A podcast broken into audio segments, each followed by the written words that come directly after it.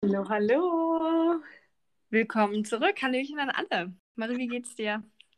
Ähm, ganz gut. Also ich bin ja zurzeit in der Reha. Mhm. Ich mache hier viel Sport, habe viele Anwendungen, ähm, mache ganz viel mit der Gruppe. Aber mir geht's gut. Bin manchmal ein bisschen müde. Ähm, das Wetter könnte besser sein. Oh, wer kennt's nicht? Und wie geht's dir? Auch gut. Auch gut, auch gut. Aber heute wollen wir auch gar nicht so viel über mich tatsächlich reden. genau. Ich steige direkt ein. Für alle, die sich die Zeit genommen haben und unsere erste Episode überhaupt gehört haben, naja, diese ge kleine Gehirnkotze-Session, wo wir noch kein Blatt vor den Mund genommen haben und nichts geplant war, nicht mehr der Name des Podcasts. Alle, die das schon gehört haben, die haben ja schon ein bisschen mehr über äh, deinen Hintergrund gehört und mhm. auch deinen persönlichen Weggrund für diesen Podcast. Also, dass du allen zeigen willst, egal wie schlimm bestimmte Lebenssituationen sein können, dass es einen Weg raus gibt. Genau. Und darum starten wir dann heute mit voller Fahrt voraus mhm. eine Reise in das Leben einer 25-Jährigen, die mit Krebs diagnostiziert wurde. Bin gespannt. Bühne frei. Bist du nervös? Ja, schon, weil also wir haben uns ja fast gar nicht abgesprochen. Wir haben gesagt, wir machen ein kleines QA heute. Mhm. Und habe ja die Fragerunde bei Instagram gemacht, aber ich glaube, ich habe mir die Fragen noch nicht immer ganz komplett durchgelesen. Ich habe sie einfach an dich direkt weitergeleitet. Mhm. Aber ja, ich werde es gerade ganz spontan machen mit dir. Genau, wir steigen einfach ein. Genau, wir steigen einfach ein. Aber bevor wir loslegen, willst du vielleicht ein kurzes Status-Update zum Podcast machen? Eine große Ansage bezüglich Podcast-Namen. Ähm, ich habe gerade ein Schema-Brain. Uh. Okay, wir haben einen, wir haben einen Podcast-Namen gefunden. Genau, ich habe aber leider vergessen, gerade wieder irgendwas gesagt haben. Genau. Wie geil.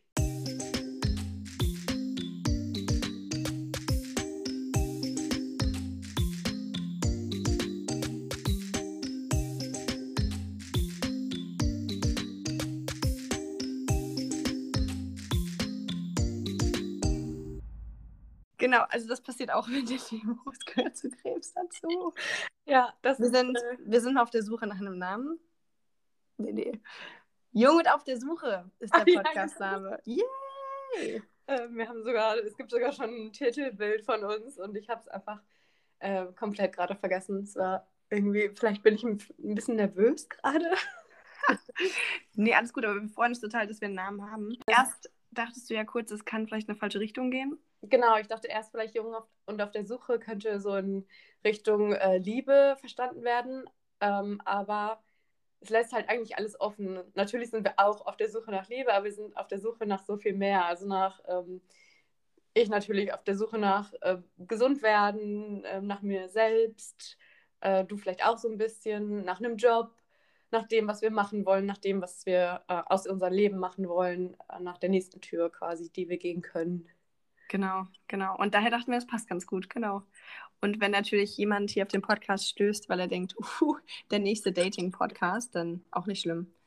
Die bleiben bestimmt bei uns. Ja, und also selbst das machen wir ja auch. Ich weiß noch nicht, ob wir so drüber sprechen werden, aber Dating gehört ja auch zu unserem Leben ein bisschen dazu. Gehört auch zur Lebensfindung, ne? Sucht man auch.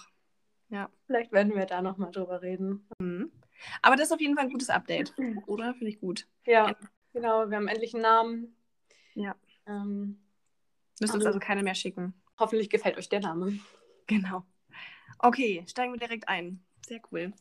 So, ähm, das ist jetzt eigentlich das erste Mal, dass wir so richtig fokussiert darüber reden, was, was in deinen letzten Monaten eigentlich dein Alltag war und was passiert ist.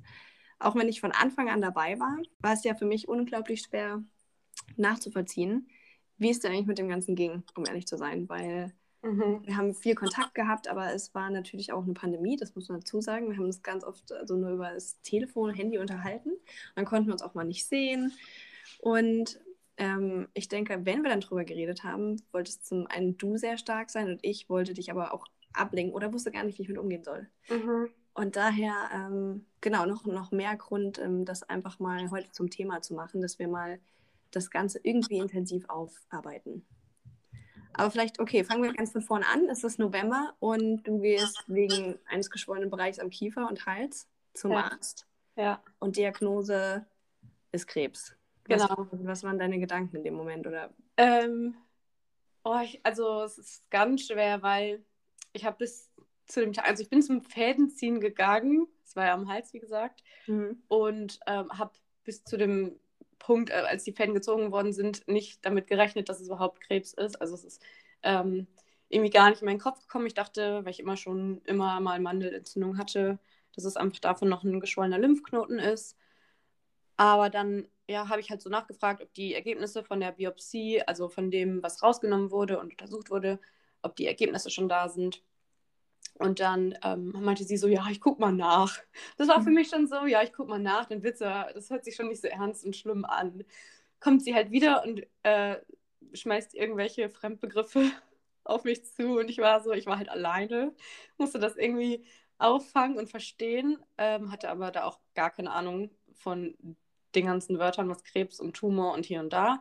Ähm, sie hat auch noch den Fremdbegriff von der, also Hodgkin-Lymphom hatte ich, hat sie so gesagt. Und ich war so total verwirrt und wusste nicht, was ich machen soll. Und ähm, sie wollte mich dann direkt in die Abteilung für Blutkrebs ähm, schicken, für, in die Hämato-Onkologie.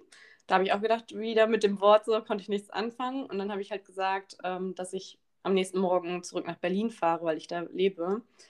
Und dann hat sie gesagt, und dann, dann hat sie alles ganz schnell abgewickelt, hat mir das Ding, oder hat, ich weiß nicht, ob sie mir den vorläufigen Arztbericht hat sie mir, glaube ich, in die Hand gedrückt ähm, und wollte mich ganz schnell loswerden. Und ich war so, ich wusste gar nicht, was es bedeutet. Und im Türrahmen habe ich dann nochmal gefragt, ähm, ob es denn bösartig ist, also ob ich jetzt Krebs habe. Und sie sagt ja und lässt mich dann gehen. Und ich war, glaube ich, ich kann gar nicht so richtig sagen, was mein erster Gedanke war, weil das war irgendwie es ist irgendwie ganz schlimm.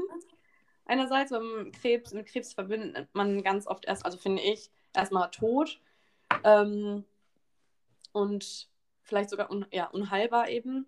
Ähm, und ich glaube, ich habe dann erstmal gedacht, scheiße, wie soll ich das schaffen? Sorry für den Ausdruck, aber weil ich äh, vorher ähm, emotional oder halt ja leicht depressive Verstimmungen hatte, dachte ich so, äh, ich habe gar nicht die Kraft gerade sowas zu verarbeiten. Musste dann noch mit dem Zug nach Hause fahren ähm, und musste irgendwem aber auch davon erzählen. Habe ich halt die Person angeschrieben, die mich überhaupt darauf angesprochen hat, dass es angeschwollen ist und mich zum Arzt geschickt hat. Und habe es dann erstmal der Person gesagt, die hat zum Glück gegoogelt und direkt gesehen, es ist äh, total, ähm, hat eine gute Prognose, also gute Heilungschancen. Ähm, und habe mich dann so ein bisschen beruhigt und aufgefangen. Für mich war es in dem Moment wichtig, jemanden zu schreiben oder also überhaupt jemanden zu haben, aber auch jemanden, der emotional weit weg oder weiter weg von mir ist, also nicht innerhalb der Familie, weil das ist einfach so eine Nachricht. Oh, das ist irgendwie schrecklich, das möchtest du niemandem sagen. Mhm. Deswegen brauche ich jemanden, der mich irgendwie so ein bisschen ähm, stärken kann, wo ich wusste, okay, die Person ist stark genug gerade, um mir Kraft zu geben oder um mich ein bisschen zu beruhigen. Und dann bin ich ähm, zu meinem Bruder gefahren und der, dem habe ich es natürlich direkt gesagt. Ne? Ich habe dann noch rumgescherzt irgendwie, weil ich konnte das irgendwie nicht ernst rüberbringen, weil das war für mich irgendwie ganz doll unreal. Und dann hat er mich in den Arm genommen und meinte, das schaffen wir auf jeden Fall. Also das, was wir bis dahin schon geschafft haben, das ist jetzt ein Klacks, dass wir das nicht, also wäre gelacht, wenn wir das nicht hinkriegen. Und dann dachte ich, okay, das stimmt, wir schaffen das zusammen auf jeden Fall. Ja. Wow das ähm, tatsächlich wusste ich das noch gar nicht, dass äh, du das so reingeschmissen wurdest in das Thema. Ja. Das ist. Okay, also und ich meine. Ja.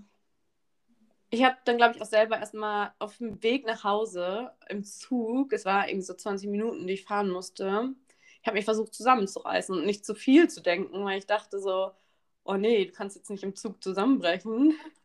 Ähm, habe dann versucht, auch ein bisschen zu googeln und habe sofort, also ich bin, war schon sehr vorsichtig mit, was ich öffne, welche ähm, Seiten ich dann öffne und nachlese. Ich wollte aber generell einfach mal wissen, was Hodgkin-Lymphom heißt, weil die halt, hat das nicht erklärt im Krankenhaus. Ich war total so äh, hilflos, wurde ich zurückgelassen. Und ähm, ja, ich hatte keine Ahnung, was Tumor bedeutet. Ich musste das erstmal nachlesen, ehrlich gesagt. Ähm, mhm. Ja hatte diesen Zettel, diesen Arztbericht in der Hand. Das war irgendwie eine ganz absurde Situation, ja. Das klingt wirklich absurd. Ich, ich kann auch gar nicht nachvollziehen, dass man dich da in dem Moment so allein lässt. Nur ja. weil du irgendwo angedeutet hast, dass du wahrscheinlich keine weitere Patientin dort sein wirst. Mhm. Okay, und dann Wann hast du es dann deiner Familie erzählt? Also an dem Abend, ähm, weil ich ja, also wie gerade gesagt, am nächsten Tag nach Berlin gefahren bin, ähm, war eh, wollten wir eh quasi im kleinen Kreis, weil da war ja auch schon Corona, ähm, ein Abschiedsessen machen. Also mein Bruder, seine Freundin, Verlobte und mein Papa und ich. Und dann habe ich es halt natürlich auch direkt den dreien erzählt. Und mein Papa habe ich es auch, ich musste halt grinsen. Ich konnte das nicht ernst sagen. Ne? Ich habe einfach gegrinst und habe dem das erzählt. Und der war so, hä, wieso lachst du denn dabei? So, so absurd irgendwie. Ich glaube, da habe ich es einfach noch nicht geglaubt in dem Moment. Da war es noch, weil die mir, genau, das habe ich gerade vergessen zu sagen, die hat im Krankenhaus zu mir gesagt, das ist das vorläufige, ähm, oder der vorläufige Arztbericht. Es kann sein, es gibt noch eine kleine Chance, dass es doch anders ähm, ausfällt, das Ergebnis. Hm. Und ich glaube, da habe ich einfach noch dran geglaubt, dass es anders ausfällt. Und deswegen bin ich nicht so zusammengebrochen irgendwie. Naja, dann ähm, habe ich erstmal gedacht, okay, ich fahre zurück nach Berlin und möchte erstmal weitere Diagnosen stellen, um zu wissen, ob das wirklich tatsächlich hundertprozentig ist. Und wenn es so sein sollte, möchte ich wissen, wie weit es ist, also welches Stadium, wie weit es schon fortgeschritten ist. Ähm, da hatte ich noch so den Zeitpunkt oder die Hoffnung, dass ich an Weihnachten nach Hause fahren kann und der Familie das persönlich erzählen kann. Ähm, aber als ich dann wusste, es ging dann relativ schnell, dass ich einen Onkologen hatte oder gefunden hatte und der mir dann gesagt hat, dass wir vor Weihnachten anfangen mit der Chemo und dass ich nicht nach Hause fahren sollte, dann habe ich gedacht, okay, ähm, ich erzähle es der Familie. Dann wusste ich auch das Stadium, also wie weit es schon ist. Und dann habe ich der Familie halt über WhatsApp, wir haben so eine Gruppe, da habe ich dann ja eine Nachricht reingeschrieben. Ähm, und für mich war halt das Gute, wenn man das in der Situation sagen kann, dass es halt noch nicht so weit fortgeschritten war und ich wusste, ähm, dass ich nur die Basis-Chemo kriege, nur ist hier in Anführungszeichen, weil es hat schon gereicht. Ähm, da wusste ich, dass ich der Familie zumindest sagen kann, so die Heilungschancen sind sehr gut. Ich werde halt die nächsten zwei Monate durch die Hölle gehen, aber ähm, ich schaffe das. Hm. Das ging ja dann alles super schnell und dann, dann stelle ich mir vor, du bist allein in Berlin. Also allein mhm. warst du nicht, aber irgendwo schon. Denn die Familie, das, wo man, ja, die, die Personen, wo man irgendwie doch am meisten drauf hofft in der Zeit, waren da nicht um dich rum. Mhm. Und dann bist du ja super schnell auch in die Chemo mhm. gesprungen. Und diese ganzen Behandlungsentscheidungen hast du ja auch allein gemacht, oder? Mhm. Ähm, ja, also ich hatte mich bewusst dafür entschieden, das in Berlin machen zu lassen ich wollte mit der Diagnose auch erstmal auf jeden Fall in den Zug steigen nach Berlin fahren und dann gucken, äh, wie es dann wird mit der Chemo. Und dazu kommt natürlich, dass ich halt äh, wo in meiner Heimat, wo ich herkomme, nicht mehr so das richtige Zuhause hatte und hätte sonst bei meinem Bruder leben müssen mit seiner Verlobten oder bei meinem Opa. Und ich gerade halt meine eigenen vier Wände in Berlin hatte und deswegen wollte ich es einfach von Berlin aus auch machen. Weil man fühlt sich ja in seinen eigenen vier Wänden am wohlsten irgendwie. Und wenn es dir dann so dreckig geht, genau, hatte ich dann mich dafür entschieden. Und es war, also natürlich fand, fand meine Familie das gar nicht gut. Die wollten, die haben nach der ersten Infusion hat mein Papa noch versucht, mich doch noch in die Heimat zu holen. Ich wollte es aber nicht, weil ich habe dann die allererste Chemo alleine gemacht, die allererste Infusion und es war Horror. Es war echt äh, nicht so schön ähm, weil ich das durch die Vene kriegen musste. Und die Medikamente, die ich bekommen habe, ähm, sind venenreizend. Und meine Venen haben halt reagiert und das war, ich saß da echt drei Stunden und das tat so übelst weh. Ähm, und in der ersten Woche hatte ich auch richtig dolle Nebenwirkungen, sodass ich mir selbst irgendwann einen Krankenwagen gerufen habe, weil ich halt ganz alleine war. Ich glaube, da war, war niemand in der Stadt so, der hätte vorbeikommen können. Ähm, dann hatte ich halt richtig Schiss, dass ich einen Kreislaufkollaps kriege und habe dann einen Krankenwagen gerufen. Das war echt ja, heftig irgendwie. Mhm. Aber dann ist mein Papa auch schnell gekommen und dann war immer jemand zumindest, ähm, nachdem ich die Infusion bekommen habe, entweder bei mir, also mein Papa, mein Bruder, meine zwei besten Freundinnen oder meine Tante, die unten drunter eine Ferienwohnung hat. Ab dann war ich halt nicht mehr alleine. Ich musste halt nur natürlich die ganzen Termine alleine wahrnehmen. Einmal wegen Corona und ja, weil ich glaube, ich nicht unbedingt, weiß nicht, ich musste halt irgendwie da alleine durch. So. Das fällt mir jetzt hier natürlich in der Reha auf, weil hier sind halt, ich bin in einer jungen Erwachsenen-Reha und wir reden halt natürlich ganz viel darüber und mir fällt halt hier auf, und ich habe mich bewusst dafür entschieden und ich bereue es überhaupt nicht, das alleine zu machen, aber trotzdem fällt mir auf, dass ich krass viel alleine machen musste. Alleine die ganzen Gespräche, da musste ich halt zuhören, ich musste das verstehen. Ähm, ich habe mir immer ganz viel mitgeschrieben, weil ich wusste, in dem Moment sagen die ganzen Wörter mir nichts oder ich ähm, verarbeite das gar nicht so richtig. Also habe ich alles immer mitgeschrieben und dann zu Hause mir nochmal angeschaut. Ja, ist das schon heftig. Hm. Ja. Und wenn du jetzt sagst Chemo, du hast den Termin, die sagen dir, okay, das kann so und so behandelt werden. Trotzdem ist Chemo für mich noch so ein, ja, wo du sagst jetzt, du kriegst das dann durch die Venen. Kannst du ein bisschen mehr erklären? Also. Ja. Ähm, also die Chemotherapie, es ist von Krebsart zu Krebsart unterschiedlich. Jeder kriegt irgendwie eine andere. Und die besteht aber generell immer aus Zyklen. Die sind auch unterschiedlich. Bei mir, ich hatte zwei Zyklen Mm, das heißt, ich habe alle zwei Wochen habe ich eine Infusion bekommen. Und normalerweise, das habe ich jetzt auch, es nennt sich Port, das ist so ein ähm, Venenkatheter, der wird unter Schlüsselbein gesetzt, operativ. Ähm, da wird dann der Zugang in die Vene gelegt, sodass man eigentlich nicht über den Arm immer in die Vene stechen muss. Ähm, oh, ich hoffe, dass es nicht zu, zu komplex gerade ist aber der ist dann halt unter der Haut ähm, und der kann dann irgendwann, wenn man fertig ist, nach einem Jahr oder zwei, also man ist, wenn man mit dem Ganzen durch ist, lässt man den noch ein bisschen drin und nach ein, zwei Jahren kann man ihn wieder rausholen lassen. Ähm, aber okay, der ist halt unter der Haut. Genau, ich habe den noch. Hm. Der ist unter der Haut und ähm, das ist einfach ähm, angenehmer, dann da rein zu pieken und da die Infusion anzuschließen, als über die Vene zu machen. Bei mir war das aber das Problem, dass wir mit der Chemo so schnell angefangen haben, dass ich den Termin für diesen Port erst eine Woche danach bekommen habe. Und dann selbst bei, als ich den Port hatte, bei der nächsten Infusion, ähm, hat er nicht funktioniert. Aber naja, auf jeden Fall sitzt man, man geht zur Chemo, man wird, erstmal wird das Blut kontrolliert. Also erstmal wird Blut abgenommen dann musst du halt warten. Aber dann hast du schon deinen Platz, dann sitzt du schon auf deinem Sessel. ähm, dann ging es mir auch immer noch gut, da habe ich was gelesen oder gehört. Und dann, wenn das Blut in Ordnung ist, also wenn alle Blutwerte stimmen, vor allem die weißen Blutkörperchen, ich will jetzt nicht zu sehr ins Medizinische gehen, aber wenn alles in Ordnung ist, dann kann die Infusion gegeben werden. Ähm, bei mir war das so, dass ich dann noch erstmal eine Infusion gegen Übelkeit bekommen habe, wo ich mir denke, so krass, dass die Medizin einfach schon so weit ist, weil früher haben wahrscheinlich die Patienten einfach direkt in einmal da sich übergeben. das bleibt halt damit aus. Es war auch nur, ich weiß nicht, die gingen relativ lange, die Infusionen. Und Tabletten habe ich zusätzlich auch bekommen. Und dann gab es ähm, drei Beutel, glaube ich. Einmal die erste war eine rote Chemo, die war ganz schlimm. Die war nur eine halbe Stunde, aber die hatte richtig die Nebenwirkungen. Und die ging auch, die war rot und die, da musste man danach auf Klo und deswegen kam auch rot wieder unten raus. Direkt einmal durchspülen.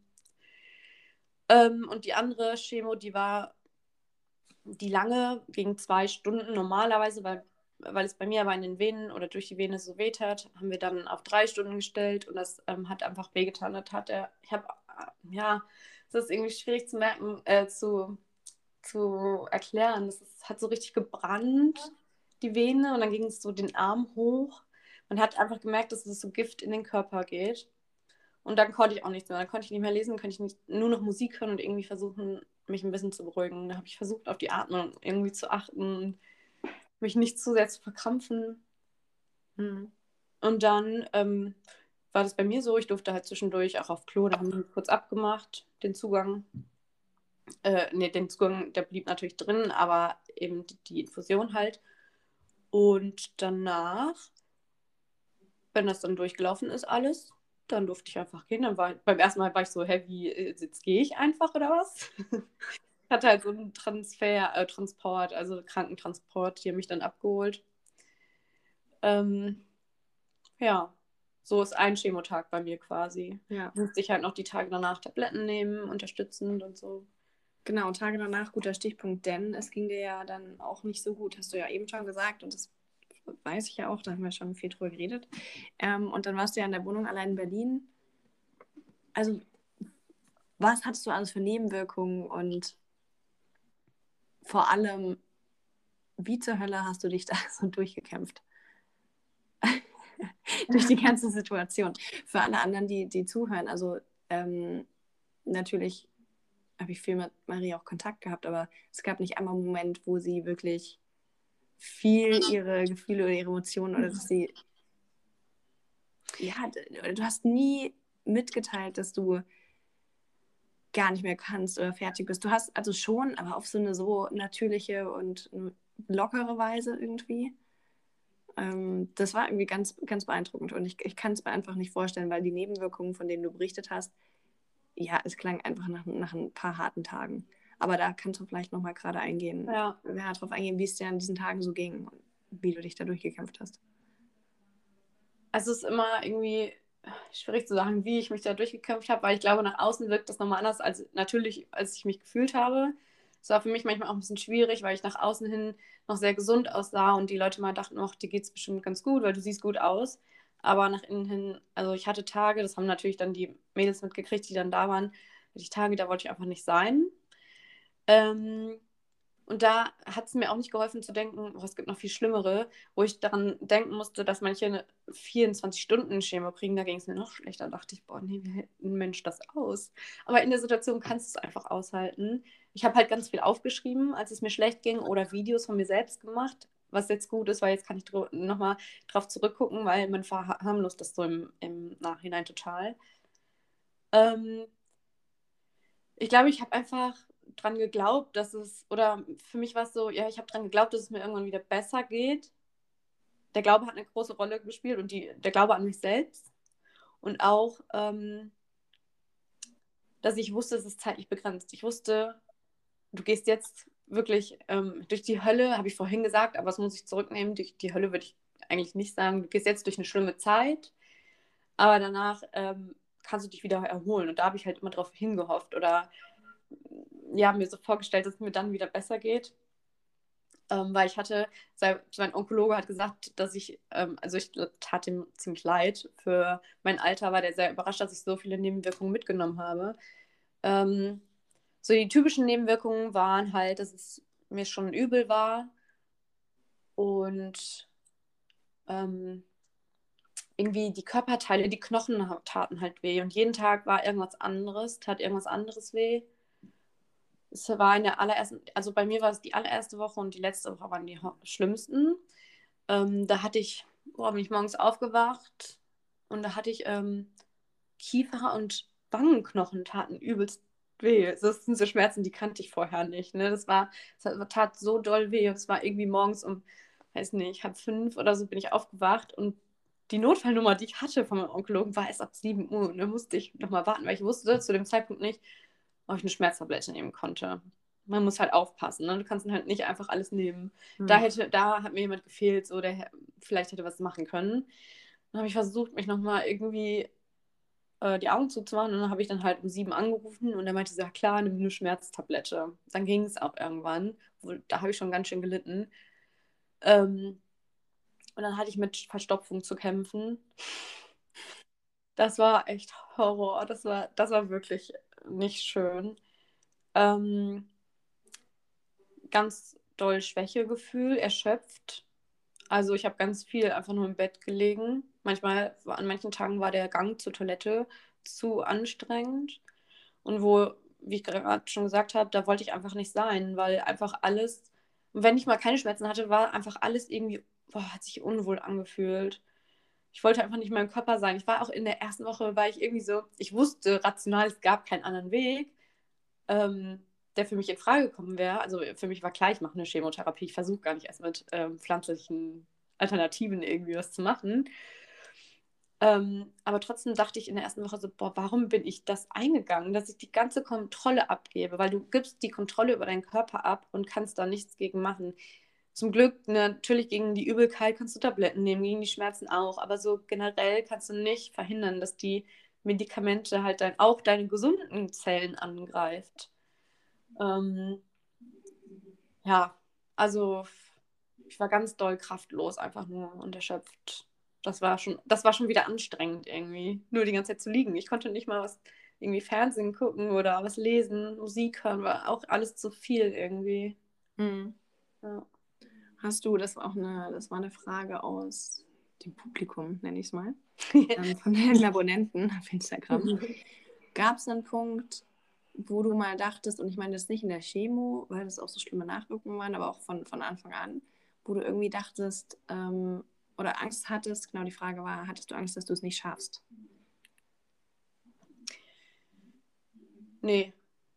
Angst hatte ich nicht. Also ich, ähm, weil es klar, es ist eine bedrohliche Situation, aber da war, glaube ich, der Glaube daran, dass ich es schaffe, zu groß, dass ich Angst gehabt hätte, das nicht zu schaffen.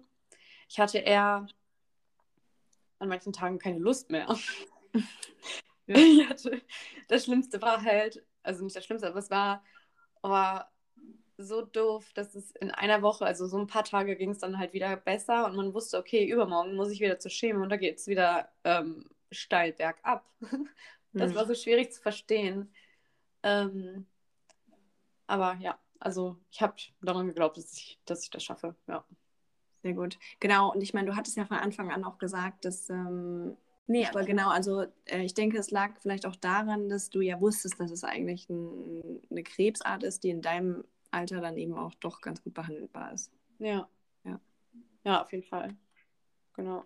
Und eine weitere Frage war, auf einmal waren natürlich auch die Haare ab, beziehungsweise hast du sie dann abgeschnitten. Mhm. Äh, wie war das für dich? Da muss ich tatsächlich sagen, bevor ich die Chemo angefangen habe, kam dann so der Gedanke, oha, dann fallen deine Haare ab. Da habe ich einmal geweint und dachte, das ist ganz, ganz schlimm. Mhm. Und da habe ich mich zum Glück ganz schnell gefangen, weil ich dachte, du kannst nicht jetzt dich schon dafür fertig machen und jetzt schon trauern um deine Haare, wenn du noch gar nicht weißt, ob du die überhaupt verlierst. So, geh nicht zweimal durch dieses Leid. Da habe ich mich gefangen und habe tatsächlich sogar mit meiner Cousine darüber gesprochen auch. Und wir haben das so schön geredet, so ein bisschen. Was heißt schön geredet? Uns schön vorgestellt. Wir haben gedacht so, ach, dann machst du ein Tattoo hier auf dem Kopf, am Hals oder äh, am Nacken, meine ich. Oder du färbst dir die äh, Haare, wenn die noch ganz kurz sind, machst bunte Frisuren, machst ganz schöne ähm, Tücher drum. Es gibt so schöne Tücher. Ähm, und auch ähm, ähm, Arten, wie man das binden kann.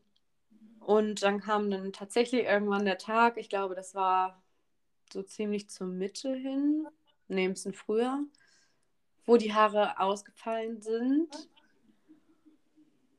Und ich muss sagen, irgendwie, weil ich wusste, dass es, also ich wusste, dass es ziemlich sicher kommt, weil mein Onkologe meinte, mit 80 Prozent äh, kriegst du das, äh, fallen die aus, mh, war ich darauf vorbereitet und fand ich das nicht so schlimm, wie ich erwartet hätte. Und da habe ich mich eher darüber gefreut, dass ich da nicht zu sehr vorher schon irgendwie gelitten habe um Haare, weil dann dachte ich so, ach, ist ja, ja gut, dann wenn die jetzt schon ausfallen, habe ich mich relativ, dazu, äh, relativ schnell dazu entschieden, die ganz abzurasieren. Ähm, weil ich fand das dann tatsächlich schlimmer, das jeden Tag zu sehen, dass die ausfallen, weil ähm, ich hatte die, glaube ich, nur ein, eine Woche, hatte ich quasi ähm, diesen Haarausfall und da habe ich gesagt, nee, ab damit, weil ich schon in dieser einen Woche nicht mehr richtig gekämmt habe, keine, die Haare fast gar nicht mehr offen getragen habe, weil ähm, die einfach, ich saß am Tisch und habe mich nicht bewegt und die sind rausgefallen. Mm, und mein Onkologe war der Einzige, der das auch gesehen hat am, am, an, am Ansatz, dass die schon ausfallen. Und dann meinte die Schwester beim Blutabnehmen, weil ich war mir so unsicher, ob ich die jetzt abrasieren soll oder nicht, ob die überhaupt denn alle ausfallen. Meinte sie so, ja, ähm, wenn du jetzt schon so die Einstellung hast, dass du es machen würdest, dann mach's einfach. Du willst ja nicht später aussehen wie Gollum. Und da dachte ich, dieser Satz hat mir alles gegeben. Ich bin nach Hause und habe mir die abrasiert. Also natürlich nicht ich selber, aber ähm, ich finde, jeder sollte es so machen, natürlich wie er möchte, wie sie oder er möchte, total. Nur ich wollte eben nicht jeden Tag diese, diesen Haarausfall oder Haarbisch oder eine Haare haben, äh, in der Hand haben. Für mich hatten die Haare zu dem Zeitpunkt keine Funktion mehr. Deswegen habe ich es relativ schnell weggemacht. Ich habe ein Video gemacht, da lache ich sogar drauf, habe keine Träne verdrückt äh, was ich vorher niemals gedacht hätte, weil ich komme aus, aus einer Familie, wo Haare immer wichtig waren. Meine Mama und mein Bruder finden lange Haare schön. Und ich habe mich immer sehr, sehr lange und sehr viel von meiner Familie beeinflussen lassen. Und mir war es immer sehr wichtig, was die gedacht haben. Sie sind mir natürlich, natürlich immer noch. Ähm, ja, Haare waren immer wichtig, deswegen hätte ich nie gedacht, dass ich da irgendwie keine Träne bei verdrücke in dem Moment, wo ich sie dann abrasiere. Ähm, aber ja, vielleicht auch, weil es mir dann doch so gut ge gefiel irgendwie. Ich fand es irgendwie gar nicht so schlimm, gar nicht so hässlich an mir selbst. Ähm, wo ich sogar vorher noch meiner Tante gesagt habe oder so eine Strategie ausgetüftelt habe, dass ich erstmal nicht in den Spiegel gucken werde. Erstmal nach dem Abrasieren direkt ähm, eine, ein schönes Tuch auf dem Kopf und so. Aber ich habe in den Spiegel geguckt und dachte, ich habe mich halt extra geschminkt vorher, so, mhm. ich nicht ganz so nackt aussehe. Ähm, habe mich in den Spiegel angeguckt und dachte, nö, Glatze ist also nicht das Schlimmste auf der Welt, sag ich mal so. ja. Und ich meine, es sieht jetzt auch noch, also du hast, die sind jetzt immer noch sehr kurz und sieht, es sah die ganze Zeit schon sehr cool aus, ne? Das haben wir auch beide schon immer gesagt. Das irgendwie, mir passt das auch, ja. Ja, also ich habe natürlich auch Momente oder Tage, wo ich halt unzufrieden bin. Ne? Also jetzt momentan finde ich die Länge schon ein bisschen doof, weil jetzt fangen die an, irgendwie so abzustehen. Man kann aber nicht so richtig was machen mit Gel, traue ich mich noch nicht dran. Mhm. Ähm, ja, also Haare machen halt viel aus. Das, also man fühlt sich halt nackig. Ich habe da auch einen Post mal so gemacht. Ne? Es ist halt auf einmal ist so ein Schutz weg einfach. Und ähm, da muss man erstmal mit klarkommen, finde ich. Und sich selbst halt auch wieder neu lieben lernen irgendwie. Ja. Mhm. Ist eine Gewohnheitssache auch, oder? Man, man sieht sich mhm. immer, ja, 24 Jahre genau mit, äh, 24 vielleicht ganz am Anfang des mhm. Lebens noch nicht. Ja. Aber eine sehr lange Zeit seines Lebens ja. mit langen Haaren im Spiegel. Man gewöhnt sich dran und dann von einem Tag auf den anderen ist es einfach anders. Dann ist es einfach, man ist es anders gewohnt. Man, wir sind ja. natürlich auch mit uns auch mit Schönheitsidealen so, ein, so ein Gewohnheitstier mhm. und dann ist es plötzlich weg. Ja. ja, und also ich hatte es natürlich anfangs ganz oft, dass ich irgendwie am Spiegel vorbeigelaufen bin oder mich im Fenster gespiegelt habe und dachte so, scheiße, Alter, wie siehst du aus? einfach so mh, für einen ganz kurzen Moment nicht erkannt selber. Und ich denke mir jetzt heute auch noch, also nicht ganz so oft, mehr, aber anfangs halt ganz lange gedacht, du bist einfach irgendwie eine andere Person, alleine schon äußerlich. Und mein Bruder sagt mir halt heute auch noch, äh, der findet Haare ähm, länger schön. Also der sagt zu mir, lass die mal wachsen, das steht dir besser. Und ich denke mir so, wow, das dauert jetzt aber noch ein bisschen, bis die was länger sind. Ne? Bis ja. dahin muss ich noch ein bisschen überbrücken. aber ja, also, ach, ja, äh, es ist halt leider ein Schönheitsideal und das merkt man jetzt so krass irgendwie. Ähm, und zum Glück gibt es ja auch Perücken, die von der Krankenkasse übernommen werden. Also man kann schon einiges auch draus machen. Aber die Perücke hast du gar nicht so oft getragen, oder? Jetzt in der Öffentlichkeit, beziehungsweise auch für diesen, für diesen, ja, um das Schönheitsideal zu machen? Eigentlich ja, nicht, oder? Oh, ich muss mal kurz meine Jacke hier ausziehen. Das könnte ein bisschen lauter sein. ähm, ich habe die einmal draußen angehabt und dann dachte ich, äh, nie wieder. Ich habe mich nicht so echt damit gefühlt. Es war mhm. irgendwie so, ich hab, kam mir unecht oder fake vor irgendwie.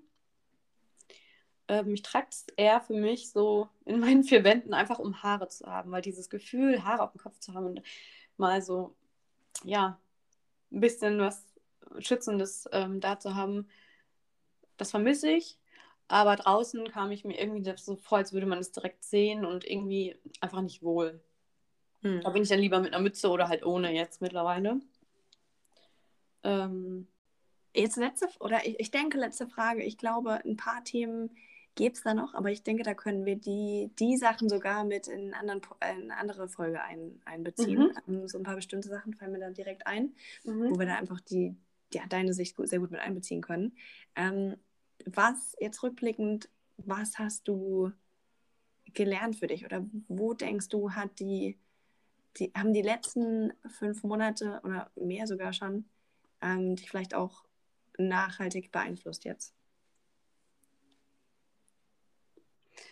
Ähm, oh, ich werde jetzt ein bisschen emotional gerade. Ich weiß nicht warum. Das ist hier so ein bisschen das Klima auch. Ne? Ich bin so eine Person, die weint gar nicht ähm, schnell, beziehungsweise ich habe eher Probleme damit, das mal rauszulassen zu weinen. Ähm, ich habe auf jeden Fall gelernt, dass man, ähm, ich weiß gar nicht so genau, ähm, es gibt diesen Spruch, never judge a Book by its Cover. Mhm. Das habe ich jetzt einfach ganz krass gelernt, weil ähm, ich schon oft eher Vorurteile habe. Also so automatisch urteile ich schnell. Und ja, ich hätte halt nie gedacht, dass ich irgendwie, das hört sich so doof an, aber zu so einer, zu der Gruppe gehöre, krebserkrankt. Aber ich hätte auch nie gedacht, dass ich zu der Gruppe gehöre, die jung, in jungen Jahren, jüngeren Jahren, äh, die Mutter oder einen Elternteil verloren hat. So.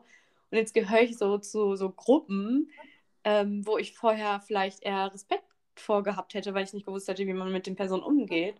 Und da habe ich jetzt selber dann Angst vor, dass die Leute so mit mir umgehen, ähm, vorsichtig und nicht wissen, was sie sagen sollen, ich, weil ich es so gut nachvollziehen kann irgendwie. Ähm, und jetzt auch in der Reha merke ich nochmal krasser, wie man so schnell über andere urteilt und dann unterhält man sich mit den Personen und merkt dann erstmal, was hinter oder in, hinter deren Geschichte steckt, sagt man das so. Ähm, dass man echt so oft viel weiter hinter die Kulisse gucken muss, um zu sehen, ähm, wer die Person wirklich ist. Und viele, ähm, das habe ich auch gelernt, dass viele für sich das gar nicht, äh, gar nicht so klar haben, wer man selber ist. Also ich bin irgendwie ähm, immer mich am Weiterentwickeln und ähm, ja, irgendwie entwickelt sich natürlich jeder immer weiter und deswegen muss man einfach ähm, sich besser kennenlernen, um dann vielleicht ein Urteil oder um dann zu sagen, okay, ich mag die Person, ich mag die Person nicht. Irgendwie nicht schon von vornherein zu sagen, ähm, die Person hat kurze Haare, es hat irgendwie vielleicht eine komische äh, Vorliebe oder weiß ich nicht, keine Ahnung. äh, komischen Style. Ähm, so, man macht halt viel von den Klamotten halt auch aus, ne? Aber das heißt ja nicht, dass man sich als Person nicht mag. Und ja, einfach ja, mehr und hinter die Kulissen zu gucken und Menschen auch öfters eine Chance zu geben, irgendwie. Ähm, ja. Und natürlich habe ich auch doll gelernt, dass man immer stärker ist, als man selber denkt. Also man kann so viel mehr aushalten, als man erwartet hätte. Ähm, ich habe gelernt, dass gute Freunde wichtig, also dass gute Freunde wichtig sind und ähm, dass ich da zum Glück früh genug Qualität über Quantität gesetzt habe. Und das ist so wichtig. Und Familie natürlich auch. Ja. Ja. Ja, danke, dass du das alles geteilt hast. Und für siehst du, wir haben es auch ganz ohne Tränen geschafft. Aber das war einfach nochmal ein guter Einblick, denn wie gesagt, also in der Zeit, wo ja, du es vielleicht auch gebraucht hättest, war die Pandemie dann irgendwie doch im Weg oder die Tatsache, dass. Mhm. Und naja, doch, also grundsätzlich die Pandemie, weil so oft, in normalen Zeiten war ich noch nie so oft zu Hause, bin ich in Berlin. Ja.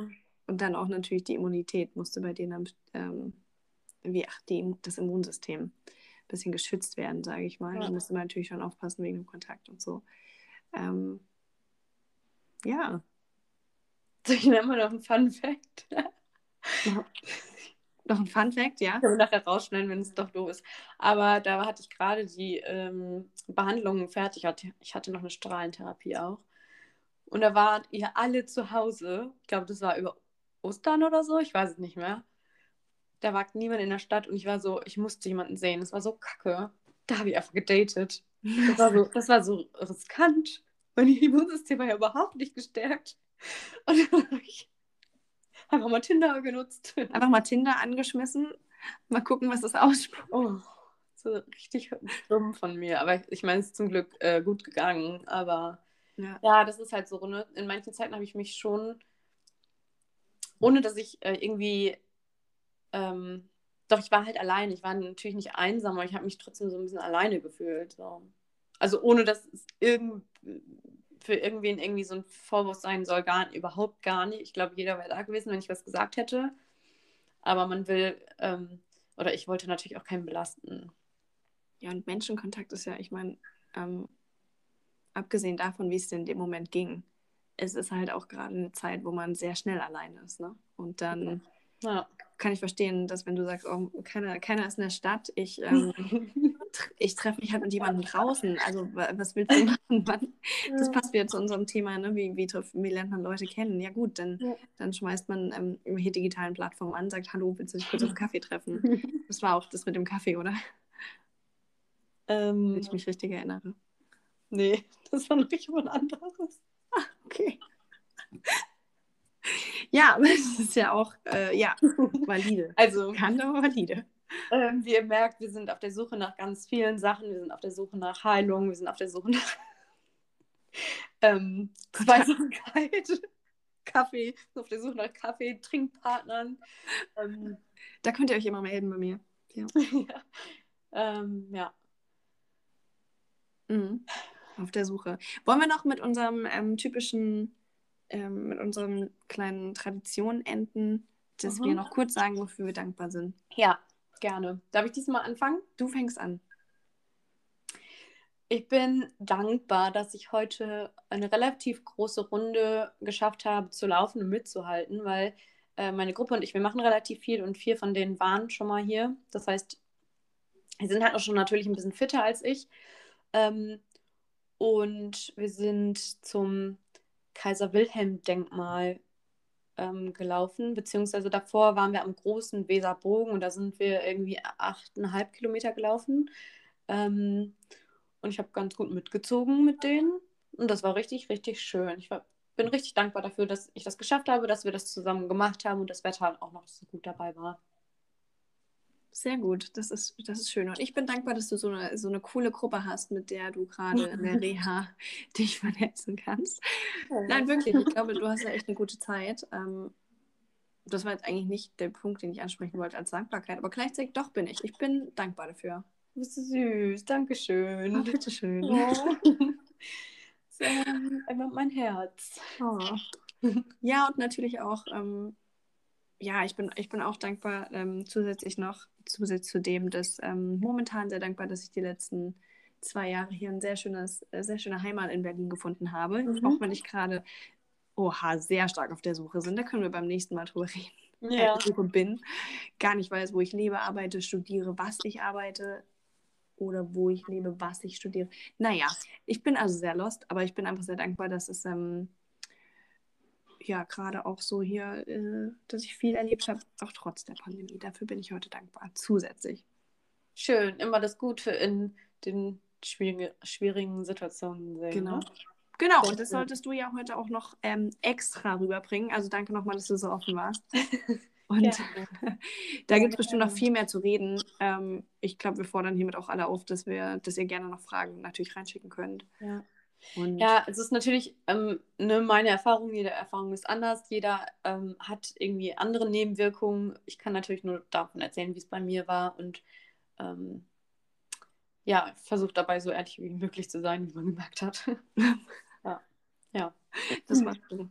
Danke, danke dir, dass du die Fragen gestellt hast, dass ähm, du dich darauf eingelassen hast, weil ähm, ist ja vielleicht auch einfach nicht so ein einfaches Thema für alle Beteiligten. Ne? Also das ist natürlich auch, ähm, dass es oft untergeht, dass die Angehörigen oder die halt ähm, Freunde, die dabei sind, äh, gar nicht richtig aufgefangen werden oder nicht wissen, wie sie damit umgehen sollen. Und ähm, deswegen finde ich es richtig cool, dass du sogar die Idee hattest, das zu machen, dass wir es gemacht haben.